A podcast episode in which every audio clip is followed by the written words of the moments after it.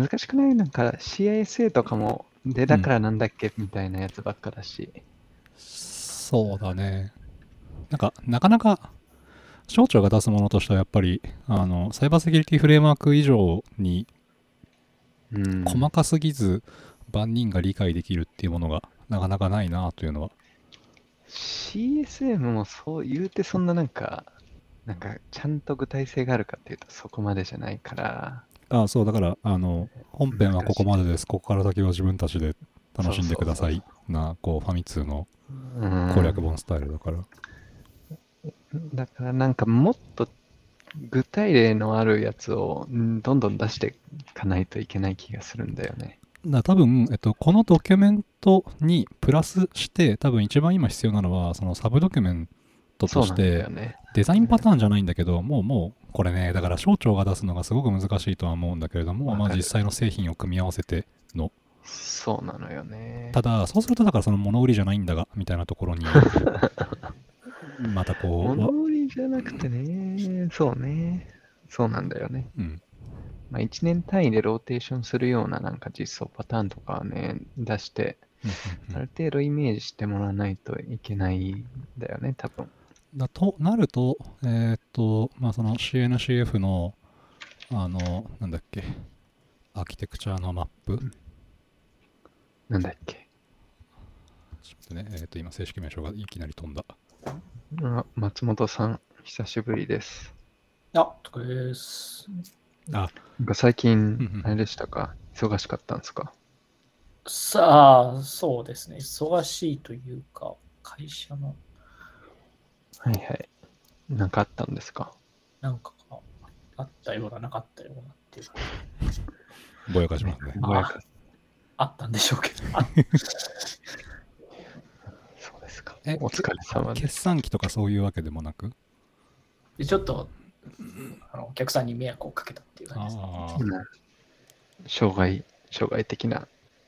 something ですね。そんな感じです。あれだ、健吾先生、えっと、CNC の風のランドスケープ、だからカテゴリーごとに、ちょっとこういう、ここういうコンポーネントはこの製品でやっていくみたいな。ああ、そうね。うんそう、ああいうのだよね。っていうか、あれ使って自分たちで実装しろよって思うんだけどね、僕は。なんかソリューションとか言ってるからめんどくさいことになるんだろうっていう。うんであとは、あれかな、やっぱその対対象読者をもうちょっと絞ったサブドキュメントとかも必要なのかな。そのいいですね。なんか、こう、やっぱりこのご時世になって、なおさらこう、対外活動というよりも、そのより自分の会社に向き合おうかな、みたいな思いが僕は結構強くなってしまっていて。いああ、そうなってるよ。うん、それはそう。わかる。や、なんか思いながら、こう、実際にそれをやってしまっている人と、とは言いつつ、ちゃんと外にも還元してるっていう人といて、これはなかなか面白いコースだなとは思いますね。だって、そういう意味だと、松本さんとかはだって、キャンプの確かに。講義とかもキャンプ、キャンプよ。宣伝パートが必要ですか？もう始まるかな。いつからなんでしたっけ、キャンプ。あ、ちなみに、来月のうん2週目かな、多分。うんおお。じゃあ割ともう今、追い込み時期ですか？いや、まだ焦る時間じゃない気ですね。まだあわあわあわってやつですね。あわあわあわってし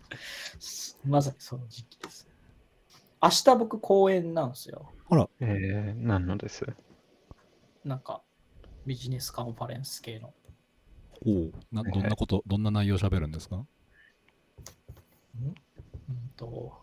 今、パスワードリスト攻撃がやばいっていう。ほえーそうフいうィッシ場フィッシングもやべえと。なんか、ハッカー目線で語ってくださいって言われて、ああ、なるほど。ああ、ちょっと、はあよハッカー、ハッカー目線ってなんだろうとかって思いながら、とりあえずパーカーかぶって考えました。ちょうどパスワードリス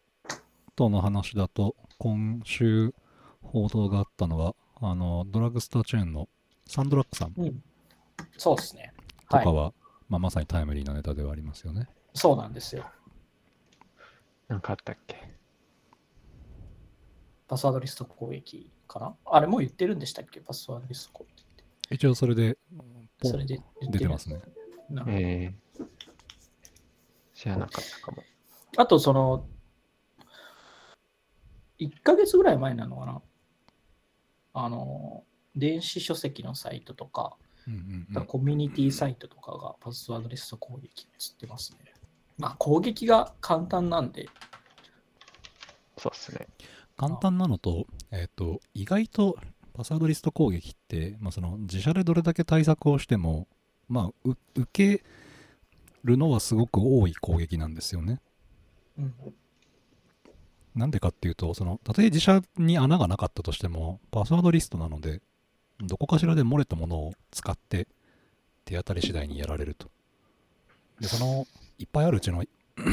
一つでも突破できれば終わりなので。あと、その、厳密に、その、やられたところに、何か、ななんていうんですか、不備があったというか、対応すべき点があったかって言われると、100%そうじゃないような気もするんで、うんうんうん難しいですよね。何話します？あ、話戻るんですけど、最初のドキュメントの悪口って、どこに、えーっと、悪口じゃないですよ。あ、悪口じゃない。デジタル庁さんが、えーっと結構いろんなドキュメントを出したんですよ、ね。デジタル庁？えっと、デジタルとデジタルデジタル庁がデジタル社会推進標準ガイドラインっていうかものを出してて、で、まあ、その政府情報システム全般に関するドキュメントであったりとか、まあ、その中にあ、えっと、セキュリティに関するドキュメントっていう枠があるんですね。で、そのセキュリティに関するドキュメントの中に、まあ、えっと、いくつかあって、政府情報システムにおけるセキュリティバイデザインガイドライン、えーゼロトラストアーキテクチャ適用方針、えー常時リスク診断対処アーキテクチャ、えー政府情報システムにおける脆弱性診断導入ガイドラインっていうのがありまして、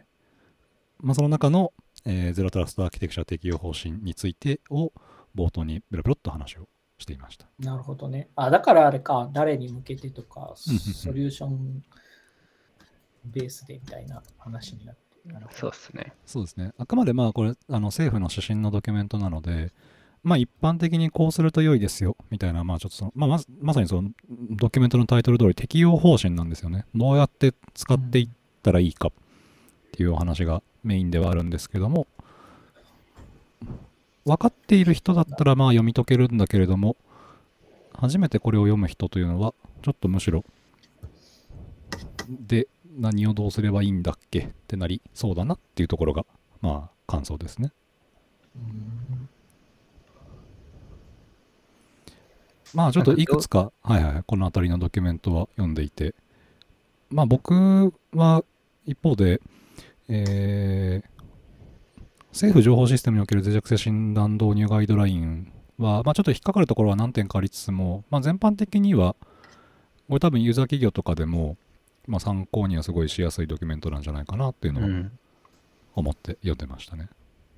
うです、方向性を示すとかっていうことになるのかなと思います。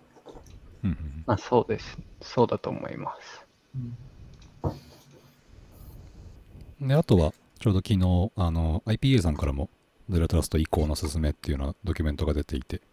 はいはいはいはい。まあ、ちょうどその6月、7月と、まあ、省庁周りが体制が変わって、まあ、いろんな今観光物がリリースラッシュだね、みたいなところで、まあ、いろいろ、まあ、勉強してはいる最中です。なるほど。IPA さんのやつは、あれ、ICSCOE っていう産業サイバーセキュリティセンターの中核人材プログラム。うん多分成果物の一つなのかなと思ってて、はいはいはい。あれ結構いろんな大きい会社の、なんですかね、この後中核人材になるっていう人が1年かけて IPA にこもるっていうプログラムがあるんですよ。なるほど。えで、それが多分7月スタート、6月卒業みたいな感じで1年間のものになるんですけど、結構いろんなバックグラウンドの人がいて、共通してるのは皆さん会社は誰でも知ってる会社であるという。ことになっていると。で、それで多分後半に大学っていう卒業研究みたいな卒プロみたいなのがあって、で、そこで多分グループ、それぞれの興味によってグループに分かれて、ええっと、成果物を出すっていうやつなんですよ、ね。だからまあ、言ったらその数ヶ月で、いろんなバックグラウンドの人が、ここなドキュメントを出せたのかっていうと、僕もちょっとうん7月とかは関わっ、あ、えっと、一部関わってたりとかはするので、うんうんうん。他だと、あれっすよね、なんか。え英語の、なんだっけ、よく使われる英語系の。あ、英語のなんか読み方みたいなやつ読みですよね。方。そうあれも別のところが、ああの同じところの別のチームが作ってたりとか、うん。あとなんか、啓発漫画とかも作ったり、えー、そうなんですね。マジでいろいろやあとはってますね。産業、あ、もともとはその産業系の、いわゆる OT と呼ばれているところと、システム系の IT と呼ばれているところを両方ともサイバーセキュリティで分かってって、社会に戻ろうかっていうところが目的なので、うんまあ、結構幅広いアウトプット、その産業系のアウトプットとかもあったりとかうんうんうん。して、あとはまあ、公になってないところで言うと、レッドブル演習のレッドブルー？レッドチーム、ブルーチームレッド。チーム、レッドチーム、ブルーチーム演演習の、あのーフレフレームワークじゃないかとか、うん。あとマイターアタックの日本語版とか、えーえーいろんなプロジェクトがあるんですね。はい、があったりとかして、結構面白い。まあ確かにちょっと時間限られてるので、まあ、ある数ヶ月まあなんですね。なかなか短いですね。うん、でも実際、最初の数ヶ月はインプットが多いので、なかなかうん十分な時間が取れてないんじゃないかなと。でもまあ、1年間通常業務を捨ててサイバーセキュリティと顔を合わせるっていうのがすごいのと、うん。あとはその学校みたいな感じなので、その同級生的なつながりになるんですよ、ああコミュニケーション。大だから人の赤キャンみたいな感じになるんですね。で、だから帰った後に、あ帰った後、卒業した後にその人たちは自社に戻っていくんですけど、うん。まあ、それこそトップガン卒業生みたいな感じに活躍してくれるんじゃないかなるほどね。というような感じで、もうなんか、そ俺が育てたって勝手に名乗って、僕ほとんどしてないです。そういうのをしようかなと思って、いい、いい、なんか、アウトプットの経緯だなっていうのは思いました。なるほど。はい。いいな。なんか、だから、よそういうの欲を言うと、多分今回、業界の人からのすごいフィードバックが僕、SNS であったと思うんで、はい。なんかそれを引き継いで、次の年の人とか、と次の年、多分もう始まってるのかなと思うんですけど、えさっきのお話だと、えっ、と、7月スタートで6月終了なんですよね。この中そうですね核人材育成プログラム。はい。で、前半は、なんかインプット期間がやっぱ多いんで、そその辺で、まあ、そういうフィードバックまでインプットして、来年あのアウトプットをするのか、まあ、違う方向性でアウトプットするのかみたいなことー、なるほど。そういうのに参加したい人生だった。いや、あのね、産業サイバーセキュリティセンターめっちゃ関すあの外から見てても楽しそう。まあ多分多分しんどいっちゃしんどいんですけど、うん。だしんどいんだろうと思うし、地方から単身赴任できたりしてる人とかもいるんで、なるほど。あまあ、単身赴任がしんどいか楽しいかは多分性格によると思うんですけど、ちょっと、松本さんだったら楽しいとか言いそうです、ね僕は。ちょっとノノーコメントなんですけど、はい結構だからそういう、まあちょっといろんな人生もありつつも、まあ将来日本の中核人材のためにはいやっていくっていうのは、非常に暗いニュースの中で明るいニュースかなというふうに思います。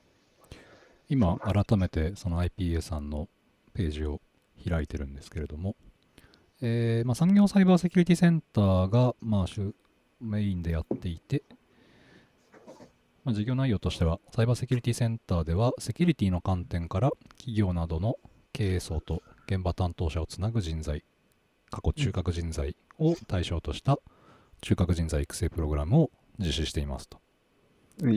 社会インフラ、産業基盤のサイバーセキュリティ対策の強化をテーマに、テクノロジー、えー、過去 OT と IT、あとはマネジメント、えービジネス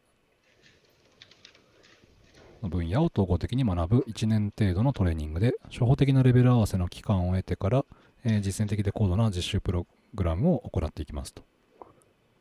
えー本プログラムでは受講者が自社に近い環境での演習を体験できるよう各業界のシステムを想定した模擬システムを使用します。また、えー海外のトップレベルのセキュリティ対策のノウハウの獲得等を目的に海外関連機関との連携トレーニングを実施しますと。ありますね。そうですね。あの、た特に海外連携とかは、まあ今はちょっとコロナで移動はできないですけど、まあ結構なつながりのところを持ってきたりするので、まあ正直大手のエンジニア上がりの30代前後なんてのは、あんまり海外の人とは関わる経験がないと思うのです、そのあたりは、なかなかすごい経験なんじゃないかな。いいな。確かにね、これはね、羨ましいですから。えー、なんで行こうとしなかったんですか？その、そういう会社に入れないんです、僕は。大きい会社で、ある程度その体力がある会社でだから、まあその、しょ育てたいなっていう人を、まあ1年間ある意味修行に出させられるはいはい。っていうところですよね。私がいなくても代わりがいるもの系的な。うん だから、それを替えが利かない人材にして返すってことですよ。なるほどね。うちも無理ですね、これはまだ。僕も行きたいなとは思いつつ、そもそも今抜けると多分いろんなところがボロボロになってしまうという。これ、本当にね、こう、SPOF というか、まあなかなか難しいところではあるなっていうのがありますね。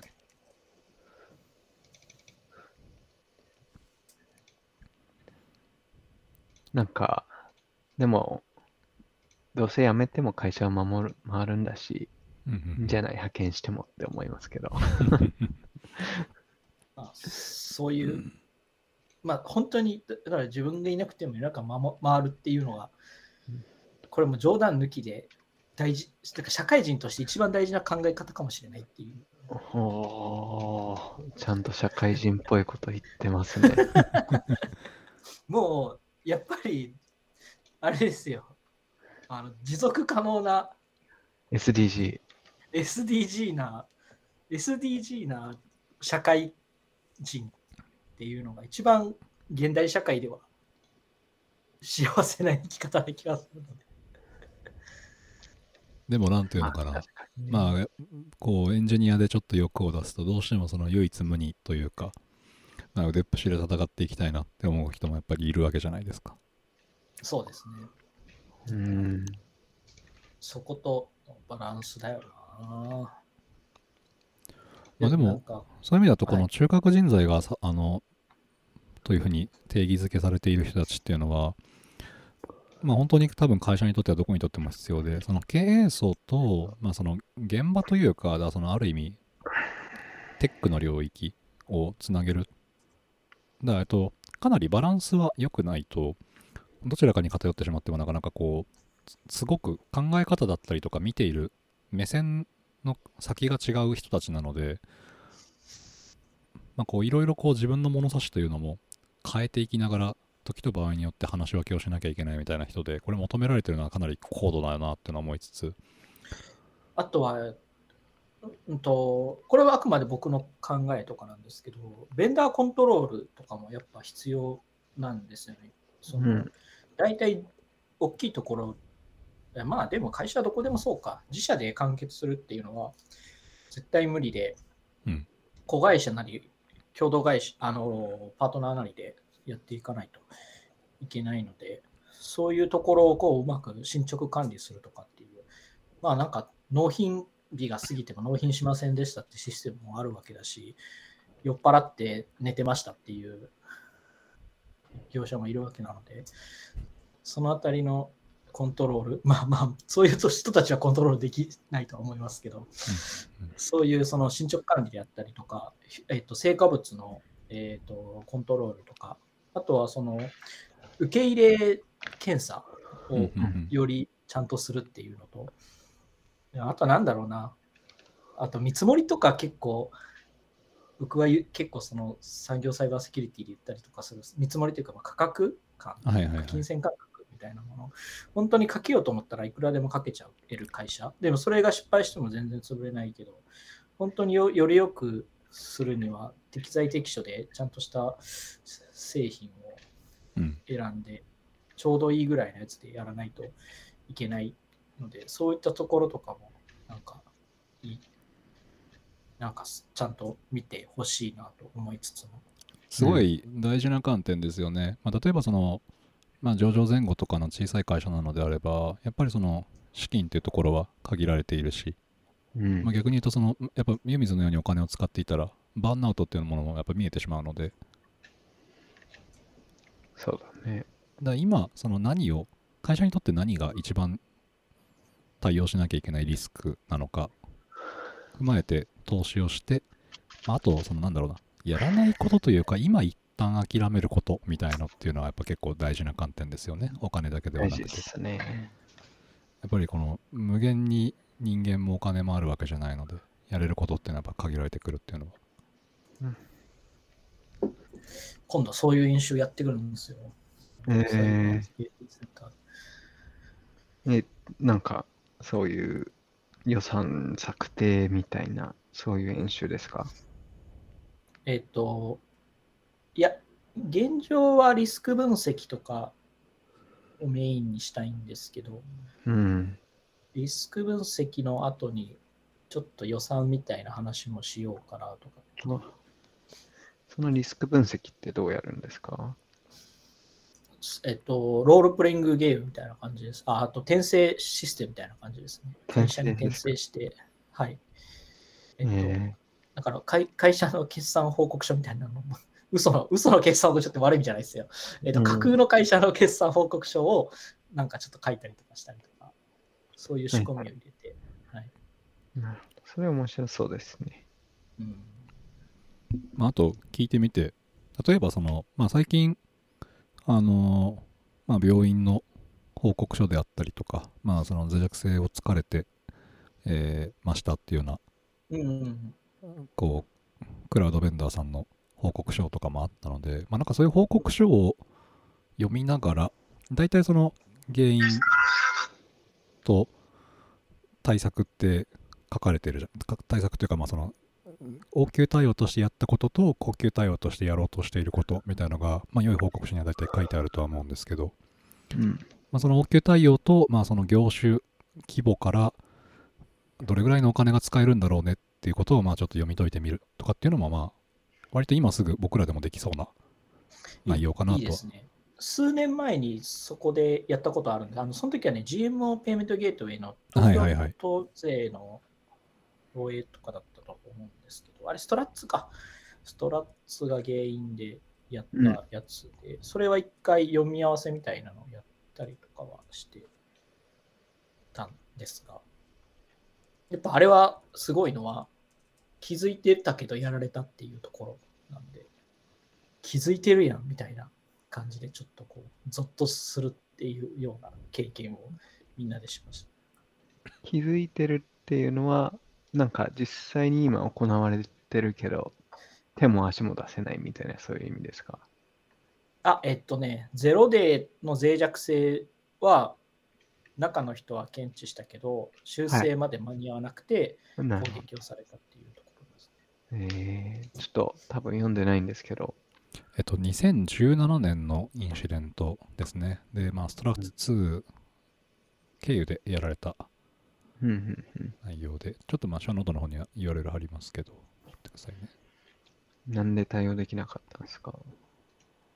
あまあ、単純に規模がでかいサイトなんで、1日じゃ無理ああ、そういうことか。なるほど。はい、で、その1日のうちに来ちゃったんで、やられましたっていう感じです。そこと、なんか松本さんが今度やろうとしてる、その、決算書云々っていうとこは、なんかリンクできたんですか？いや、そこはリンクできてないですね。別のものなんですけど、そこはどっちかってディスカッションの題材として使ってただけですね。なるほど。うんうんうんうん。まあちょっと古くなったけど、年金機構とかですかね。まあ、今で言うと、あの病院の、徳島県の病院のやつがちょうどいい感じにはなってる。そうですね。まあ医療業界なので、まあ、ある意味、社内ネットワーク、いわゆるその社内ネットワークとか、その院内のネットワークと、まあそのやっぱりインターネットとあって、まあどういう対策をしていくべきなのか、今まで何ができていなかったのか、みたいなものは多分あの報告書からは読み取れるはずなので、まあはいそれにどれぐらい人手と、まあソリューションを入れるのであればどれぐらいのお金と、でまあ、えっ、とまあ公立の病院なのでね、あれは、えっと、町立病院でしたっけ？町でしたよね？の病院なので、じゃあどれぐらいの予算感引っ張ってこれるのかみたいなところも含めて多分会話は成り立つだろうな。これだから結構いろんな会社さんでロールプレイング中でやってみるというのも少し面白いかもしれないですね。どうなんですかね、病院とかで言うと、なんか、僕らドラマで得た知識、向こうとかでドラマで得た知識ですけど、人間関係が結構いろいろあったりとか、まあ、フィクションはベースなんで何とも言えないです、病院だと、とはいえ、あの、ステークホルダーっていうのが結構はっきり決まってくるかなっていうのがあって、まあ一つは、まあそのやっぱりお医者さんというか医師会とかがありますよね。うん、外部団体として。あとはもう一つは、大体その病院と、えーとまあ製薬会社というか、その病院にその、その病院自体にその薬品を卸してる、やっぱり会社さんがいたりもする。あとは、えーまあ医者の先生と患者さん、うん。あとは、まあ、今回で言えば、例えばそういうじゃあ、えーカルテを電子化しているのであれば、まあ、その辺の、まあ、システムの運用保守の会社さん、もしかしたら構築面では別かもしれないですよね。とかうん。は、まあ、パッと出てくるステークホルダーになってくるかなと。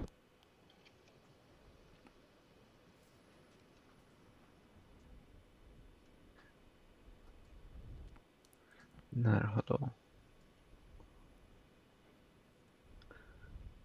なんか、あと結構医療系って Windows 多いっすよね。あと、その、素の Windows の端末もあれば、まあ、例えばその、特殊な機材であれば、あの Windows のエンベレットのものであったりとか、うん。今は Windows のエンベレットって言っていいんだっけ？あーちょっと若干まあでもそれが動いてるかもしれないですからね。うんあまあまあまあそうですね。あのどうしてもその機材的にやっぱ入れてから少なくともパソコンみたいにねこう1年とか3年で置き換えるっていうことはなかなかない機材たちだと思うので病院の機材って例えばねそんなレントゲンのシステム毎年入れ替えるなんて絶対やらないと思うんですよね。うんとか MRI の機械とかあれめちゃくちゃ高いですからね確か。そうですね。なんか、めっちゃ手術のうまい先生とかが、すごくパソコン、おろおろしてるのって、なんか、何なんだろうなって思いますよね、なんかね。何ですかそれは松本いさんわかる。なんか、外科手術できる人は何でもできるイメージがあるから。ああ。それはあれですよ。松本さんにじゃあ、明日から料亭で働いてくれっていうのと一緒ですよ。明日からあれっすよね。天ぷら揚げてもらっていいあのパソですかコン詳しいからプリンター直してよって言ってるわけですよね。そうですよ。じゃあ最近、我々の身近なところで聞いた話なんですけど、あの、コードレスの掃除機を使ってるんだけれど、なんか動かなくなったと。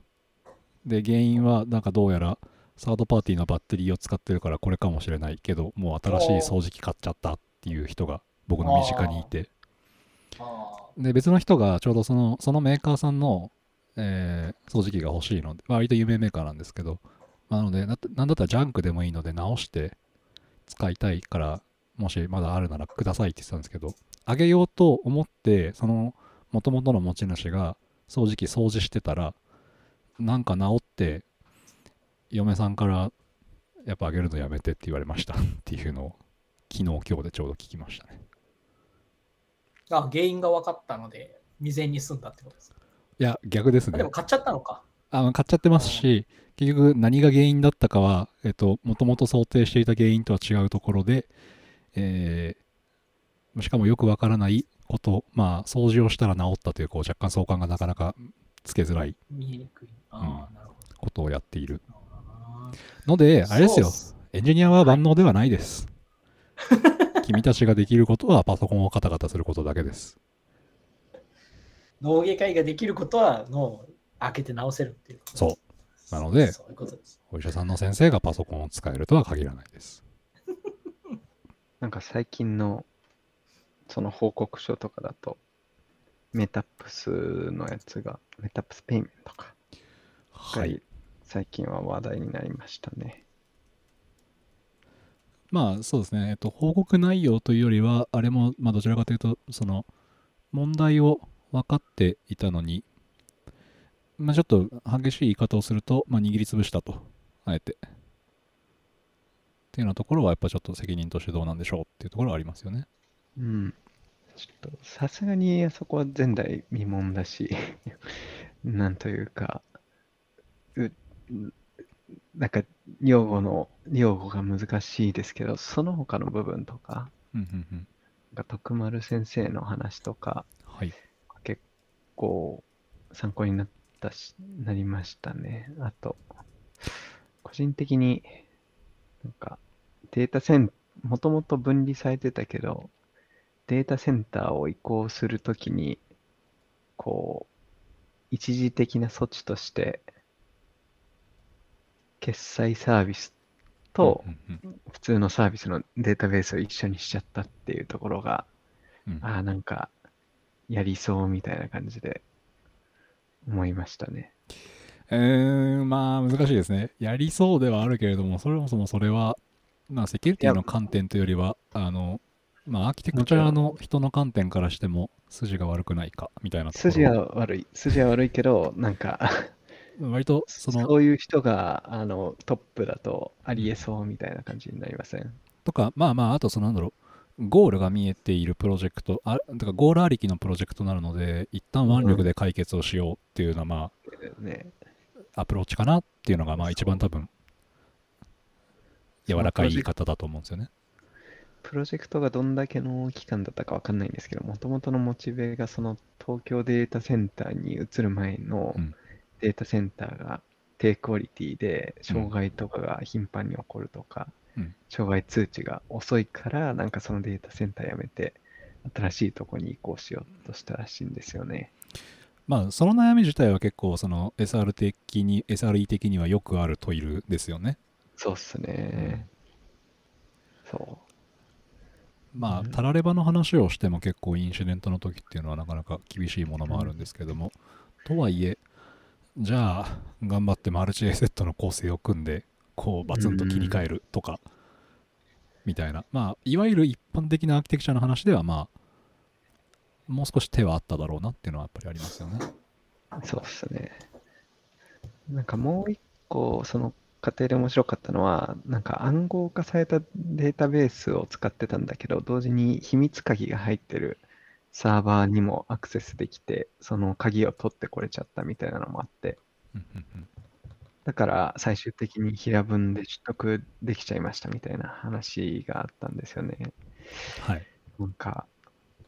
それを見ると単にデータベースだけじゃなくて、なんかネットワークレベルでも同じとこにあって、かつ、その暗号鍵が単一で運用されてたのかなみたいな想像を働かせると、うんうん。うんうん。そう考えると、なんでしょうね。なんかその、特性とか考えずに、鍵とかも分離せずに、うん。こう、雑に移転しちゃったのかなとか、こう、想像が働きますよね。あの、前回気になることを言って、確か幕を下ろしたと思うんですけど、なんだっけ？あの、僕実は前回の収録のタイミングで、えーまあ、久しぶりにそのオンサイトで、まあ、自社の、こう、いわゆるペンテストをしてたんですよね。はいはい。で、まあちょっとやっぱ詳しい話はなかなか具体的な話出せないんですけれども、じゃあそのペンテストするときに、じゃあいざその攻撃者の目線になってみて、まあいわいろいろこうつついてみるわけなんですけど、うん。何が欲しいかってやっぱりまずは、えーアカウント。うん。よりいろんなところに行けてもしくはより強い権限を持ったアカウントっていうのを探す、まあ、なので、まあ、やっぱそのまあアカウントのリストだったりとか、まあ、まあよくあるところだとそのハッシュとかを探しに行ったりしますよね攻撃をする人だとうん。うん。Windows の世界で言えばあのまあレインボーケーブルだったりとかチケット？を取りに行ったりとか、はい、うん。やりますよねうん。それが、えーとまあ、正規の手段、まあ、あとはやっぱその API のトークンであったりとか、まあ、今回でいうところのやっぱりその暗号周りうん。データは暗号されてますよっていうのは、まあ、結構やっぱりよく取る防御策ではあるんですけども、まあ、じゃあ結局それって、えー今の世の中で言えば、えっ、と、まあ、マシンスペックというのは容易にこう稼げる。クラウドリソースを使えば簡単に調達はできるので、こう、ガッと処理を分回して戻せるのかみたいなとこだったりとか。うん。まあなので結構その暗号してま、暗号かけてますっていうだけじゃなくて、まあ、そのアルゴリズムの強度だったりとか、そうですね。あとやっぱ難しいのは、ただ、あの、複雑な暗号処理にしていくと、いざこの元に戻す必要があるような処理形態の時は、やっぱそのパフォーマンスの壁っていうのがどうしてもあって、うん。複雑にすればするほどやっぱその処理の時間もすごく長くなるので、まあ、ここがまさにこうエンジニアの腕の見せ所みたいな、こう、結構僕の好きな領域ではあるんですけど、はい。まあ、それで、やっぱり戻しますよね、データって。まあ、戻さないと無理ですからね。かデータ活用ってのは、はい、うん戻してからが前提になるんで、うん。もちろん戻せなくてできる方法とかは ありますけど、まあ、それがたまにこうね、あの、オープン SSL さんとかが出してる、そもそもの暗号処理自体に脆弱性があった場合で、まあ、世の中が大騒ぎになると。もうみんなとりあえずその修正パッチを取り込むしかないっていううん。ようなパターンですよねはい。まあ、でもやっぱりその、結構、あるあるパターンだとは思うんですけど、例えばその同一データセンターの中なので、まあ、リーチできますよであったりとか、あとはまあ、その、社内システムなので、えーまあ、シークレットストアを使わずに、あの、ソースコードの中に認証証拠ベタ書きになってますみたいなのは、まあうん。結構あるあるかなと思っていて、ソースコード内に？まあ、そうね。あの、シークレットマネージャーとかを使わずに、はいソースコードの中にもうそのまま ID、パスワード、えー接続先のデータベース名とかって書いてあるうん。とか、そうですね。あとは、まあそうですね、だからあの、今回のそのメタスペイメントの話もそうで、実はそういう攻撃方法だったりとかが、まあ、うん。今ってその単品でやられ例えばまあすごくざるなサイトを作り、えー XSS があったおかげでだデータベースをぶっこ抜けましたみたいなのってこれ結構その大体あるあるのネタとしてまあその研修の時に XSS とか SQL インジェクションとかって話したりもするんですけど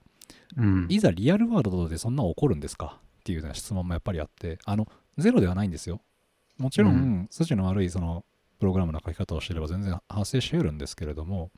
うん一方でやっぱりその現代って、かなり、えーフレームワークとか、あの、プラットフォームの方で、そもそもそういうセキュアな仕組みというのが、かなり、あの、成長はしてきてるので、そのフレームワークのお作法にのっとって、えーと、ちゃんと組んでれば、まあ、未然に防げますよ、みたいなのも結構多いんですよね。基本的には、うん。なんか、そういうインジェクション、インジェクションとか、そういうことですよね。あ、そうですね。うん。ただまあ、あの、今回の話も、そういうなんか単発のあの対策に関しては、もしかしたらできてる部分もあったのかもしれないんですけれども、その攻撃の積み重ねなんですよね。まあ、あの、複合的な攻撃を、まあ、今回もずっと受けていた。ただ、その複合的と言いつつも、えーそれぞれのコンポーネントで、まあ、一つでも穴があった。で、それを繰り返していって、積み上げていって、攻撃者は、まあ、事実、インシデントを、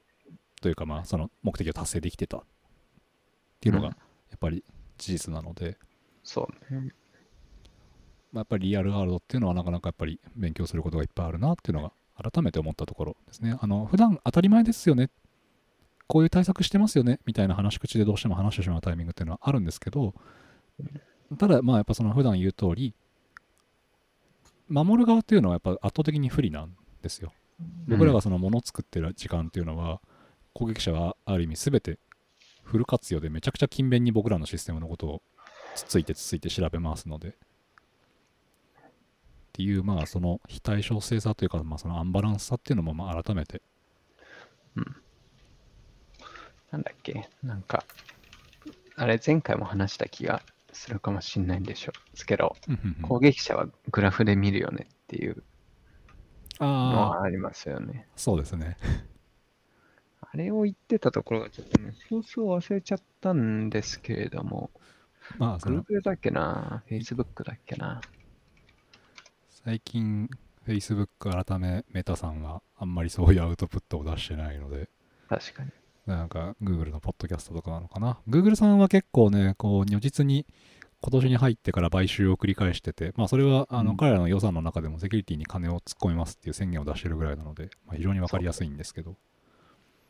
まあ、あ彼らは、まあアリアースだし、うんうんそれ自体はまあ、なんだろう。あのー去年ぐらいにビッグテックとうんうんアメリカのバイホワイトハウスがミーティング、あの会合したときにやりますってみんなで宣言してたから、そうですね。まあそうやるんだろうね。うんうんうん。うん、そう。えー、そういえばなんか、前回、なんかそういう意味で言うと、最近リスク分析をするときに、こう、脅威シナリオを考えるときって、その、よくある形だと、脅威モデルをすなんあのストライドとかパスタを使って考えるみたいな、あの、教科書的に言うとそういうのが多い気がするんですけど、ああいうカテゴリーをベースに脅威を洗い出していくのって、その、今話したような攻撃者が、攻撃者の考え方とはなんかまた違うから、それで洗い出された脅威シナリオって現実的なのかなっていうことを最近ちょいちょいと考え始めてきてたりしますね。ああなるほど。まあでもさっきのその中核人材のところで話をしてたネタにもちょっとつながってくるのかなっていうのはありますけど、うん。まあ、とはいえやっぱりその全ての対策をする安全ですと言い切ることがすごく難しいみたいなやっぱりネタにつながってくるのかなと思っていて、うん。まあ、ビジネスって常に取捨選択なんですよね。まあね。もう今一旦これは手出せないからただしあのうちの会社としてここが潰れるとマジでビジネスとして成り立たないのでみたいなところにまあまずはいろんなものを突っ込んでいく。みたいなのと一緒で、だからそのやっぱり、まあ、リスクというふうに取るのかあるいはそのまあいわゆる、えーバックログ的にやることをその積み上げていき優先度を決めていくっていうやり方でもいいんですけれどもどうしてもその先にやること後でやることみたいには分かれがちなんですよね。うん。そうなのね。あ、で、それで思ったことは、その、スレッドを洗い出すときって、その、アタッカー的な考えで、一つ一つの攻撃ノードを作っていって、それがグラフ的に、まあ、こう、組み合わさって最終的にアセットに到達するっていう考え方の方が、まあ、いいのかなって思ってたりしますね。なんか、あの、資産とか、うん。今の脆弱性との差分っていうところはなんかそのビジネス的な考えでいいと思うんですけどうんうんうん。その脅威に関してはいろんなものがその積み重なっていくっていう意味ではなんかここにゴールがありますっていう考え方よりもうんこれとこれを組み合わせると新しいパスができますみたいなそそういう考え方にをしてった方がマッチするんじゃないかなって最近思ってたりします。わかります。あの、ちょっと似た思考方法なのが多分その個人情報って何ですかみたいな考え方と近いと思っててああ、そうかもね。あ名前のリストだけなんだったらぶっちゃけいいんだけれどもじゃあそこにうん名前と性別と生年月日が入った瞬間に一気にこう守らなきゃいけない度が上がりますよねみたいなそうね。うん。で、しかもこれとこれを組み合わせたら個人データになるかもしれないし、うんうんうん自分たちでは個人データじゃないかもしれないけど、渡した向こうがやろうとしちゃうと個人データにになっちゃうかもみたいな。うんうんうん。関連個人情報的なことを考あですね。えると、とかなので、まあそうそうね、属性が組み合わさってなんかうん。一つの情報になるっていう意味だと、そうね、なんかもしかしたら個人情報の考え方と似てるかもしれないですね。うんうん。うん確かにそそのかんその組み合わせ方法で、えーなんだろうな守る側にとっては、えー情報資産ではあるんだけども攻撃者にとっては、まあ、やっぱりそれがあの、まあ、おいおいしさというか、まあ、取れて嬉しい度じゃないですけど、っていう考え方で掛け算をしていくっていうのは結構面白いかもしれないですね。うんそそんなことを最近ちょっと、こう、改めてちょっとストライドをやりながら、こう、もやもやっと思ってたんですよね。ああ、なるほど。あの、やっぱりその、いざ実践してみると、意外とその、なんだろう、文章と文章の間がすごく広くて、自分たちで考えてみてこその痛みみたいなところっていうのは、やっぱり、いろんなフレームワーク世の中に出てきて、すごくいいものっていうのも増えてはいますけれども、やっぱりそのリアルワールドというか、その自分たちの血の通ったプロダクトの中では、やっぱその一番プロダクトに詳しいのは自分たちなので、うん。じゃあ僕の家だったらどうするんですか？みたいなところは、まあ難しい、めちゃくちゃ難しいところでもあるし、まあそこが一番面白いところでもありますよね。そのある意味ユーザー企業でセキュリティのお仕事、セキュリティとかリスクに関わる仕事をやっていくっていうのは。そうなんですよね。ただうん、まあ疲れる時もあるのはわかる。でもさ、そうやって疲れないと、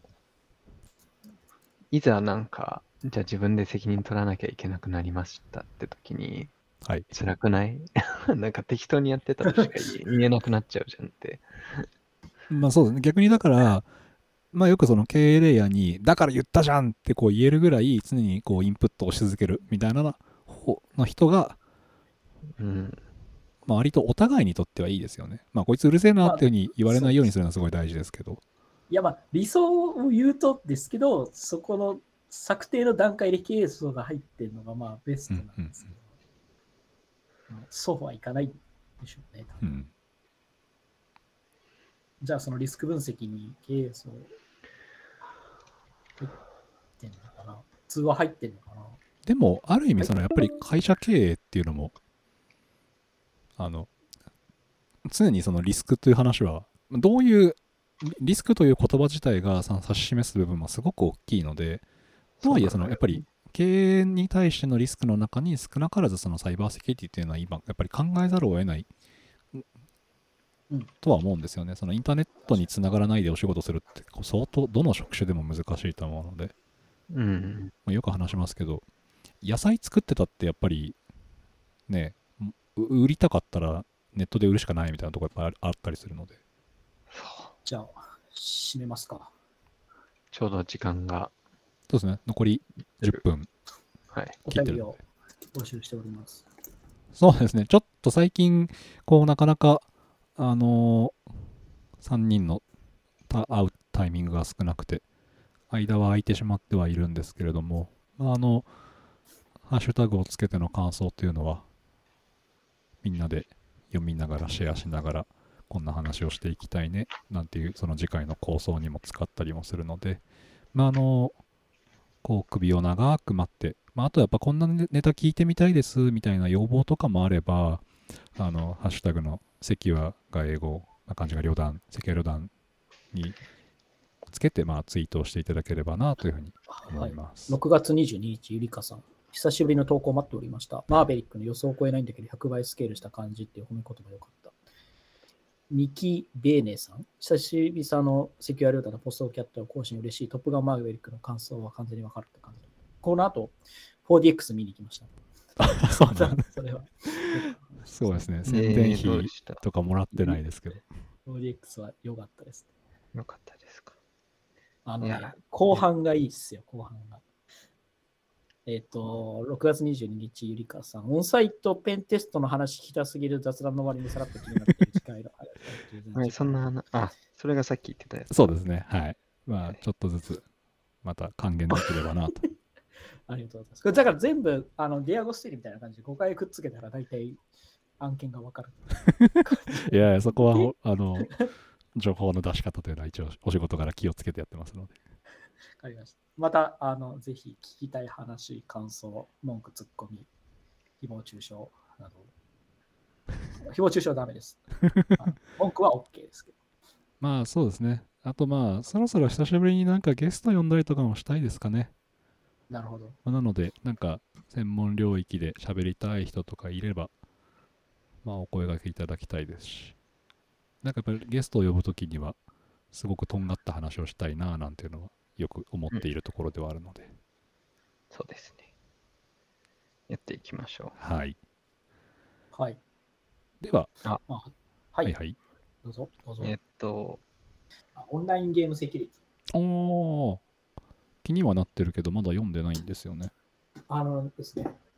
これね、僕ちょっと言いたいんですけど、分厚いです。物理的に。物理的に分厚いです。今ちょうあど。あ、本当だ。もう分厚い。はい、松本さんのこれ、メガネ片方ぐらいの分厚さがありますね。そうあとこれ作品がないので、なるほどえ。それは 全部一緒感じですか？物理本じゃないとそれはないです。あの、章ごとに分かれてるんですけど、うん。電子書籍派の人はなかなか辛そうですね。作品あがないの単語どうだっけって時に作品から弾けない。はいはい。ねそれ以外はちょこちょこ読んでて面白いです。ちょっとじゃあ読み進めたら紹介するまた時間を取れればと思います。はい、そんな感じです。はい。まあ前回はバリバリの雑談会でしたけども感想が聞けたことにびっくりです。そうですね。ちゃんと、ちゃんとハッシュタグ追わなきゃね。そうですね。ちょっと最近そもそも本数を出せてないのでね、まあ引き続きちょっとゆるりとやっていければなというふうに思います。はい。まあ、暗いニュースが多いですけど、サイバーセキュリティだけは明るくやっていきたいですね。そうですね。まあやっぱり守りだけではなくって、まあバランスよくやっていきたいですよね、僕たちのお仕事は。そうですね。いい世の中になっていくうんうん、うのをん。信じて頑張っていくしかないですね。はい。というわけで、やっていきでございます。はい。はい。というわけで今日もこれぐらいで、はいはい、終わりにしようかなと思います。お疲れ様でしたです。お疲れ様です。